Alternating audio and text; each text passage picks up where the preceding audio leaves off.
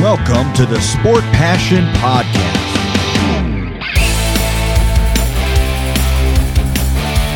And here is your host, Lars Marendorf. Einen wunderschönen guten Tag und herzlich willkommen zum Sport Passion Podcast. Auch in den anderen vier Serien der NHL Playoffs sind jetzt jeweils zwei Spiele absolviert. Und da wird es Zeit, zumindest mal einen Blick drauf zu werfen, wie die Teams bisher so auf dem Eis performt haben. Und es geht los äh, mit der Serie zwischen dem besten Team der Vorrunde, den Florida Panthers, und den Washington Capitals. Die Panthers sind das Team, das sich Heimrecht gesichert hat bis ins Stanley Cup Finale, wenn sie denn soweit kommen. Und damit ging es dann los in Fort Lauderdale. Und es war ja so vor der Serie, dass die Capitals der große Außenseiter waren und man eben gesagt hat, okay, die Offensivpower der Florida Panthers, die ist so groß, dass sie da auf jeden Fall diese Serie für sich entscheiden werden. Und die Capitals, ja, haben da aber auch noch ein Wörtchen mitzureden. Die haben sehr, sehr gut begonnen in Spiel 1, sind direkt mit einem Powerplay-Tor von Tom Wilson in Führung gegangen. Allerdings haben sie Tom Wilson dann auch gleich direkt im ersten Drittel verloren und er hat auch in Spiel 2 nicht gespielt. Und wenn das länger so ist, dann könnte das ein größeres Problem für die Washington Capitals werden. Aber wie gesagt, Führung für die Capitals haben da so ein bisschen die Luft rausgenommen aus den Heimzuschauern, aber die Florida Panthers haben zurückgeschlagen. 1-1 durch Sam Bennett und dann mit dem Tor von Claude Giroux in Führung gegangen, direkt zu Beginn des zweiten Drittels. Und ja, die Führung konnten sie dann auch verteidigen im zweiten Drittel. Und es sah so ein bisschen so aus, als ob dann, ja, irgendwann dann, wenn Washington gezwungenermaßen aufmachen muss, die Panthers ihre Offensivpower ausspielen können. Aber dann gab es einen bemerkenswerten defensiven Einsatz von Alex Ovechkin. Der hat einen Poke-Check gemacht an der Mittellinie, sich dann noch schnell hingeworfen. Evgeny Kuznetsov den Puck in den Weg ja, gestochert, würde ich mal sagen. Kuznetsov mit einem schönen Move dann im 1 gegen 1 gegen Bobrowski und da die, ja, oder nicht die Führung erzielt, sondern das 2 zu 2. Und kurz drauf dann TJ Oshie mit der Führung für die Washington Capitals. Und die haben dann tatsächlich das Spiel nach Hause gebracht. Und man muss wirklich sagen, also, dass Washington da sehr, sehr clever gespielt hat, vor allem defensiv, ähm, dort sehr, sehr gut agiert hat, das Powerplay komplett rausgenommen hat, der Florida Panthers und dabei fünf Gelegenheiten nichts zugelassen hat. Also ein sehr, sehr gutes, sehr cleveres und sehr abgezocktes Spiel der Washington Capitals. So kann man das Spiel 1 bezeichnen und damit gleich mal direkt das Heimrecht geklaut. Und man muss sagen, das ist natürlich eine Situation, die dann auch für Florida nicht so einfach ist, denn ich hatte es ja auch in der Vorschau gesagt, die warten seit 1996 auf einen Serienerfolg. Und da muss man schon sagen, dann stellst du dir natürlich direkt die Frage, wenn du schon das erste Spiel wieder verlierst, was musst du machen, damit du eine Serie gewinnst? Wie kannst du irgendwie versuchen, die Spiele dann erfolgreich zu gestalten? Und man hätte jetzt davon ausgehen können, oh, Spiel 2, sie kommen etwas anders raus, versuchen ein paar Dinge anders zu machen. Aber so in den ersten 15 Minuten hatte ich nicht unbedingt das Gefühl, dass das so war, sondern es war wieder so. Washington war wieder gut. Washington hatte eine richtig große Chance, allerdings in Unterzahl durch TJ Oshie, trifft dann den Pfosten. Ansonsten auch noch zwei, drei andere Situationen, wo es knapp war. Und da blieb es dann eben beim 0-0. Und dann ähm, haben Aaron Eck, oder dann gab es ein Tor, wo man halt sagen muss, naja, ähm, das ist ein typisches Playoff-Tor. Aaron Eckblatt schießt, der Puck wird irgendwie abgefälscht, fliegt hoch in einem Bogen und fliegt dann eben hinten ins Tor ran. Und im Prinzip muss es so sein, dass du durch so ein Tor in Führung gehst. Die Florida Panthers dann 1-0, das 2-0 wunderschön natürlich rausgespielt, dann äh, Huberdeau auf Barkov. Und äh, das war ein sehr, sehr schönes Tor.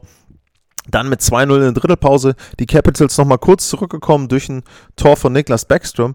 Aber dann hat man wieder so ein bisschen die Problemsituation auf der anderen Seite dann von den Washington Capitals gesehen, denn äh, da war es dann so, ja, sie haben direkt gerade das Tor gemacht und konnten eben äh, quasi da so ein bisschen den Momentum auf ihre Seite ziehen.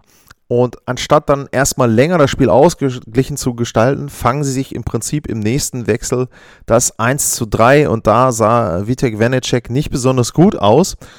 Und die Florida Panthers konnten dann die Führung ausbauen auf 5-1. Um, ähm, und dann war es eben so, dass im letzten Drittel dann ähm, Samsonov im Tor stand für die Washington Capitals. Ich würde auch davon ausgehen, dass der jetzt in Spiel 3 erstmal wieder anfängt für die Capitals. Aber insgesamt gesehen muss man sagen, aus Sicht von äh, Washington erstmal positiv, mit 1-1 nach Hause zu fahren. Nur auch in diesem Spiel hätten sie, wenn sie am Anfang in Führung gehen, natürlich sehr, sehr gut auch ein zweites Spiel klauen können.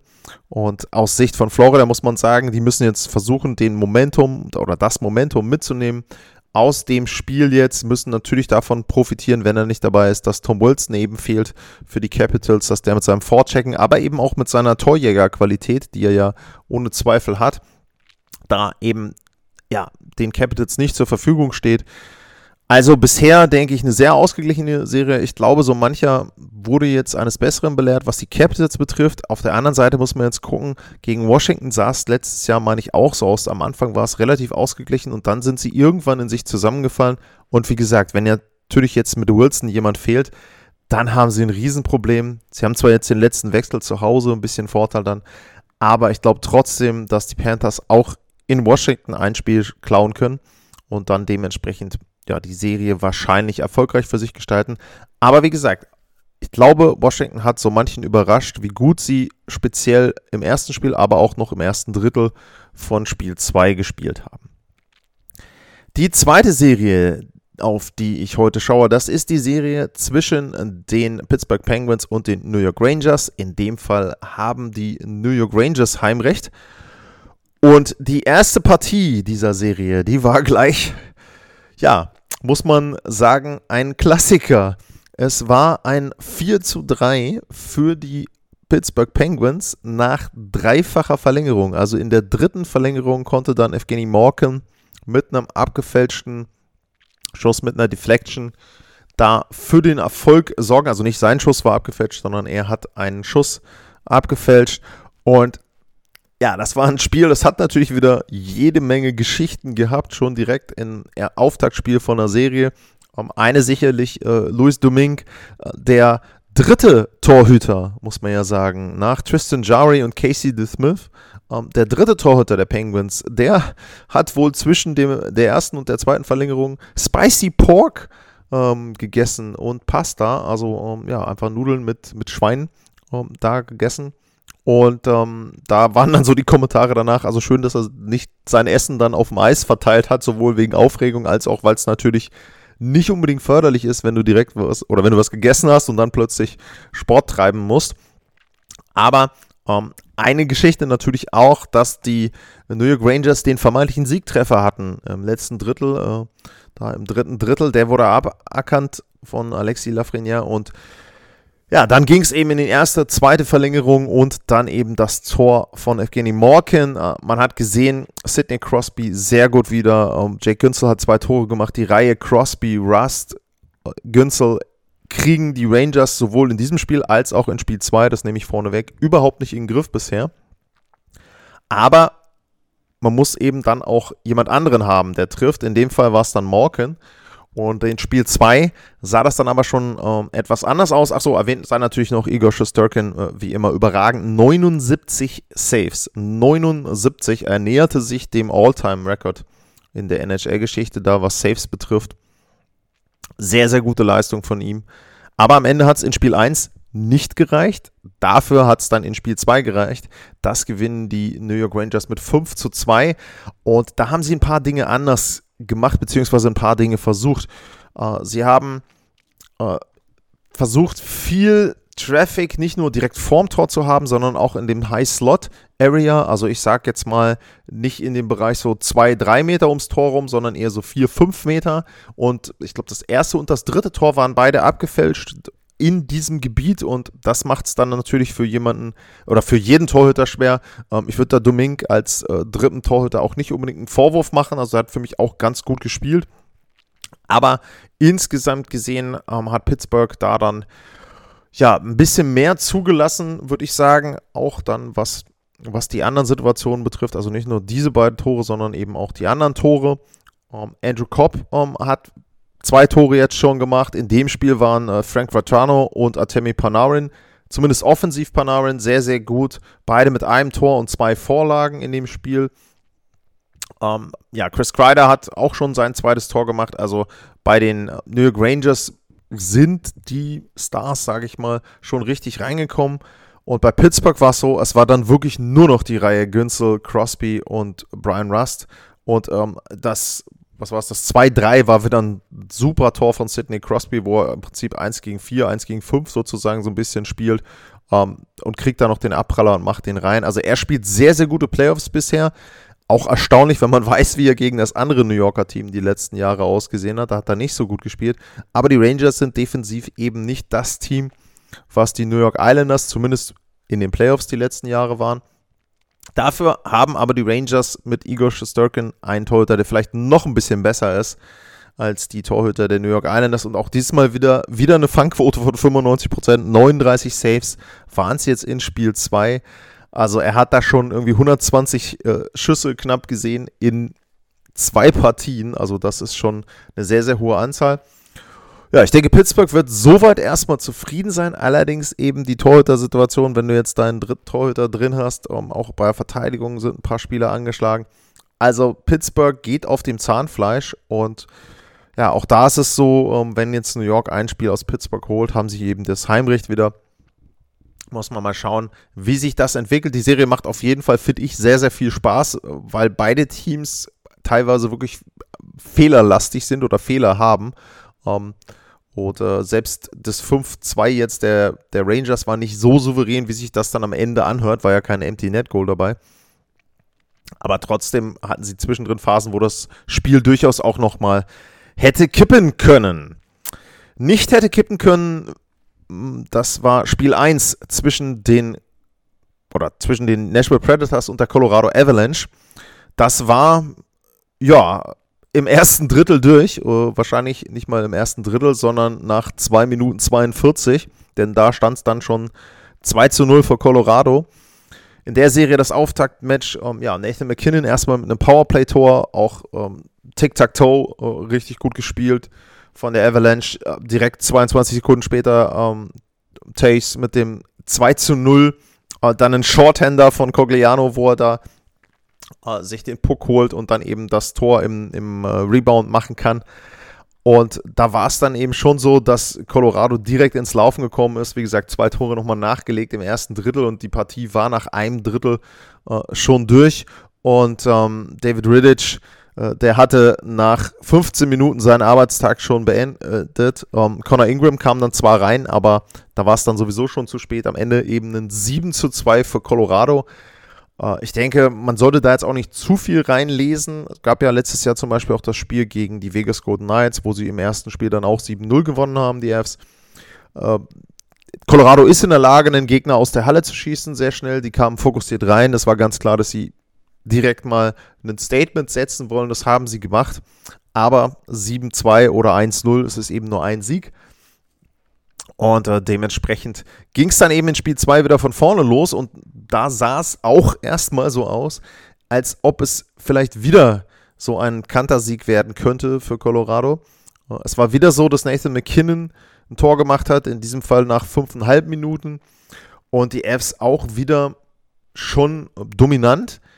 Aber es hat dann eben am Ende nicht dazu geführt, dass sie das Spiel hoch gewinnen konnten, sondern sie haben ihre Torchancen einfach nicht genutzt. Äh, da ist es so gewesen, es war jetzt vom, vom Spielverlauf her so, Nashville hat dann das 1-1 gemacht. Wenn man sich aber das Spiel dann anguckt und auch die hochkarätigen Torchancen anguckt, also in der normalen Spielzeit waren sie auch noch 13 zu 6 für Colorado. Es wurde ein Tor aberkannt. Ähm, da weiß ich eben wieder nicht, das ist für mich so ein Punkt, ich tue mir unheimlich schwer bei diesen Aberkennungen oder bei, bei den Szenen, bei den Rangers zum Beispiel hätte ich tendenziell gesagt, bei dem Tor sah für mich auch eher so aus, als ob es ein Tor war. Bei der Szene jetzt von Colorado ist es so, da muss ich auch sagen, ich weiß nicht, ob man das dann ähm, aberkennen muss, äh, dieses Tor. Also da wird mich natürlich auch, wenn, wenn ihr da die Szene gesehen habt und ähm, eine Meinung dazu habt, also da war es jetzt so, dass Arturi Lekkonen zum Tor fährt, fährt auch deutlich in äh, Wittich hinein, macht dann aber alles, was er machen kann, um aus dem, vom Torhüter wieder wegzukommen und will vom Torhüter weg und wird mit voller Wucht vom Verteidiger auf den Torhüter draufgecheckt und dann fällt das Tor. Und da muss ich persönlich ganz ehrlich sagen, ähm, ich bin mir nicht sicher, ob ich das abpfeifen würde und da sagen würde, es ist kein Tor, denn also man kann natürlich, wenn, dann muss man es direkt abpfeifen. Da bin ich mir nicht sicher. Im Nachhinein wurde dann gesagt, ja, ja, sie haben ja gleich Interference äh, gerufen. Für mich hat der Schiedsrichter erst in dem Moment reagiert, wo der, äh, wo Leckonen auf den Torhüter draufgefallen ist. Nur das ist passiert, weil der Verteidiger ihn draufgecheckt hat. Also weiß ich nicht, ob man das dann abpfeifen muss. Sie haben es gemacht und auch da hat sich dann in dem Spiel ein kleiner Marathon, ein Halbmarathon, wenn man so will, entwickelt. Es ging dann in die Verlängerung und da war es dann Cale McCarr, der da unter anderem nach Vorlage von Nico Sturm, ja, im Prinzip through Traffic, also mit sehr, sehr viel Verkehr vor dem Tor, dann seinen Schuss durchbringen konnte durch die Schoner von Connor Ingram und damit dann den Siegtreffer für Colorado erzielt hat. Also die Fs vorne mit 2 zu, 1, äh, mit 2 zu 0, 2 zu 1 Sieg nach Verlängerung in diesem Spiel. Connor Ingram eine sehr, sehr gute Leistung. Auch da muss man ja sagen, wieder der dritte Torhüter bei, der, äh, bei den Nashville Predators. Also da ist es ähnlich mittlerweile wie bei den Pittsburgh Penguins, dass da eben auch dann nicht mal der Ersatztorhüter, sondern der Ersatz-Ersatztorhüter drin steht. Aber man muss auch da sagen, auch wenn es jetzt nur 2-1 ausgegangen ist, also Colorado hat das Spiel schon dominiert, wenn man sich die Zahlen anguckt. Ich habe es erwähnt, nach regulärer Spielzeit waren es 13 zu 6 Torchancen, am Ende waren es dann 17 äh, zu 11. Äh, wenn man sich dann auch den Corsi-Wert anguckt, der lag über 70 Prozent. Also es war jetzt nicht nur so, dass die Torchancen generiert, sie haben einfach dominiert diese Partie.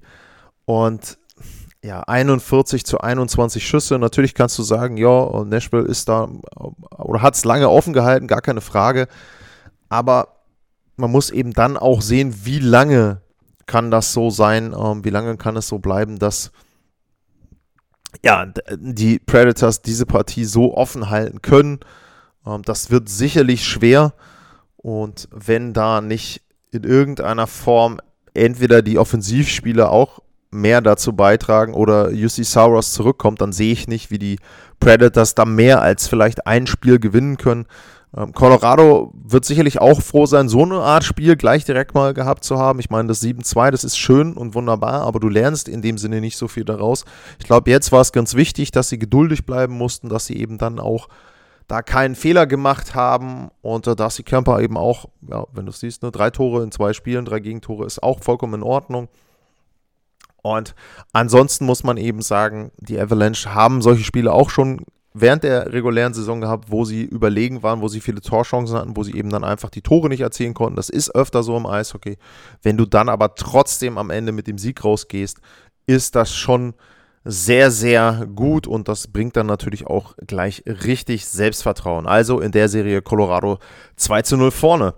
Ja, und wenn ich eben davon gesprochen habe, dass man bei 5 gegen 5 17 zu 11 Torchancen hatte in dem Spiel, dann muss man sagen, in dem anderen Spiel im Westen oder in den anderen Spielen im Westen, da sah das ganz anders aus. Die Calgary Flames spielen da in der Serie gegen die Dallas Stars, die ersten beiden Spiele in Calgary. Und im ersten Spiel gab es bei 5 gegen 5 jeweils drei Torchancen und in Spiel 2 jeweils fünf Torchancen. Und im ersten Spiel war es so, dass Jacob Markström da den Shutout hatte mit 1 zu 0.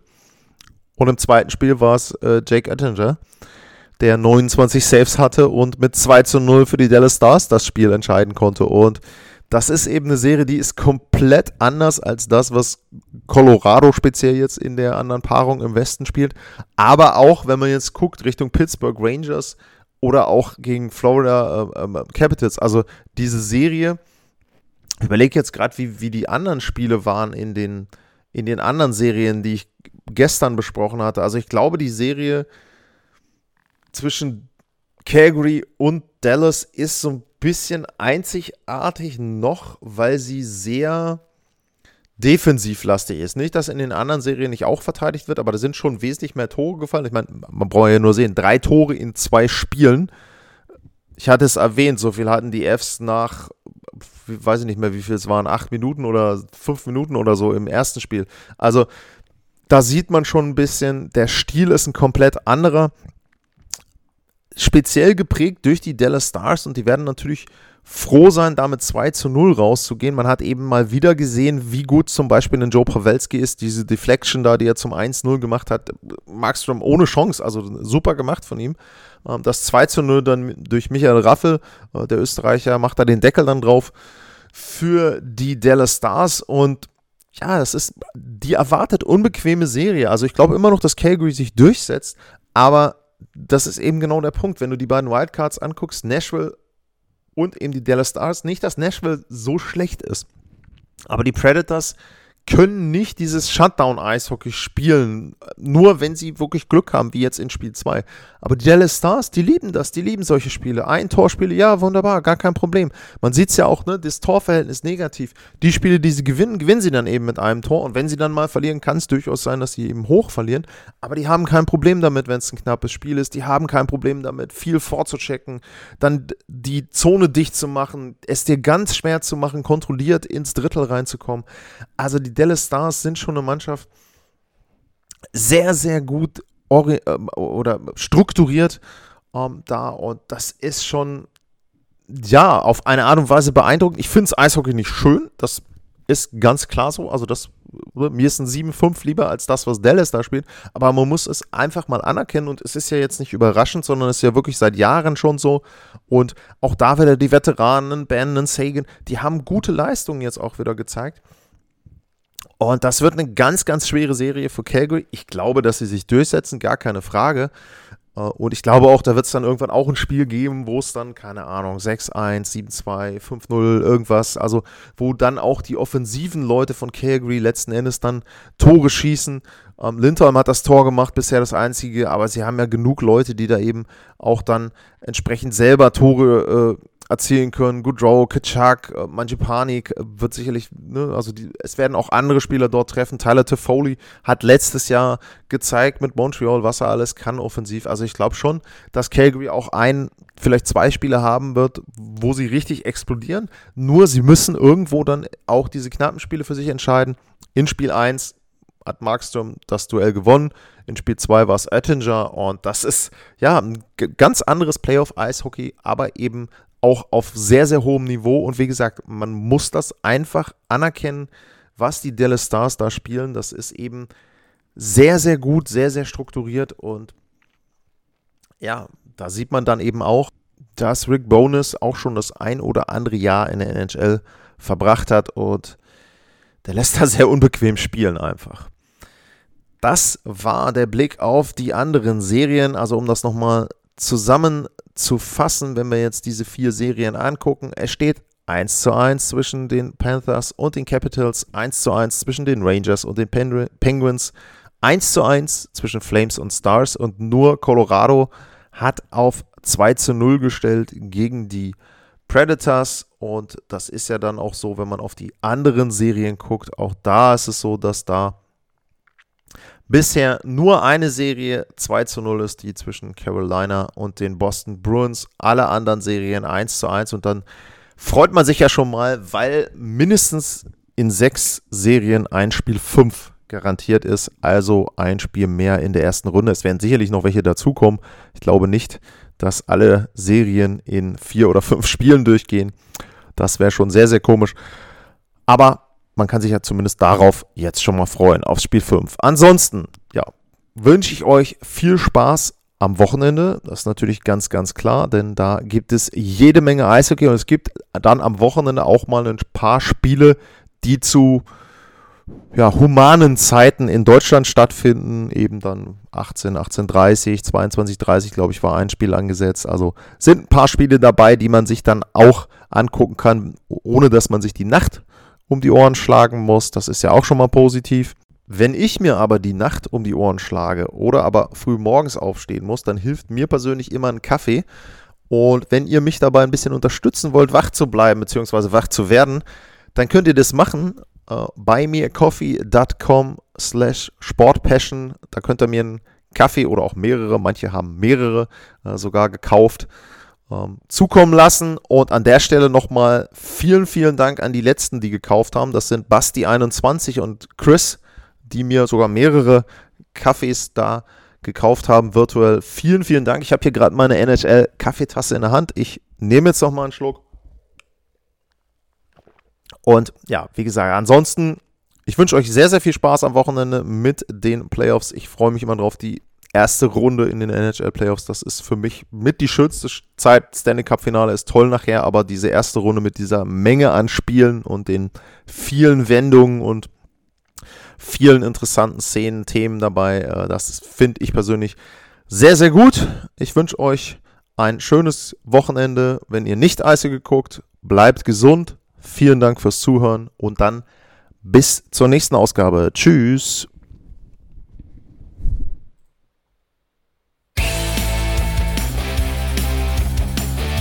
Sportliche Grüße. Das war's, euer Lars.